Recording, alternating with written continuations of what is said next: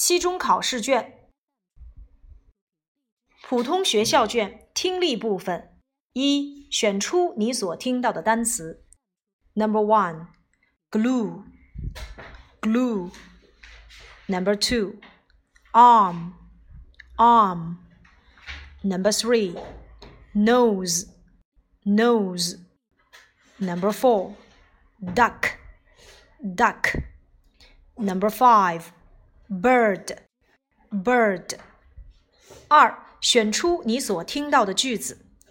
Number one, good afternoon, good afternoon. Number two, this is Kate, this is Kate. Number three, I'm duck, I'm duck.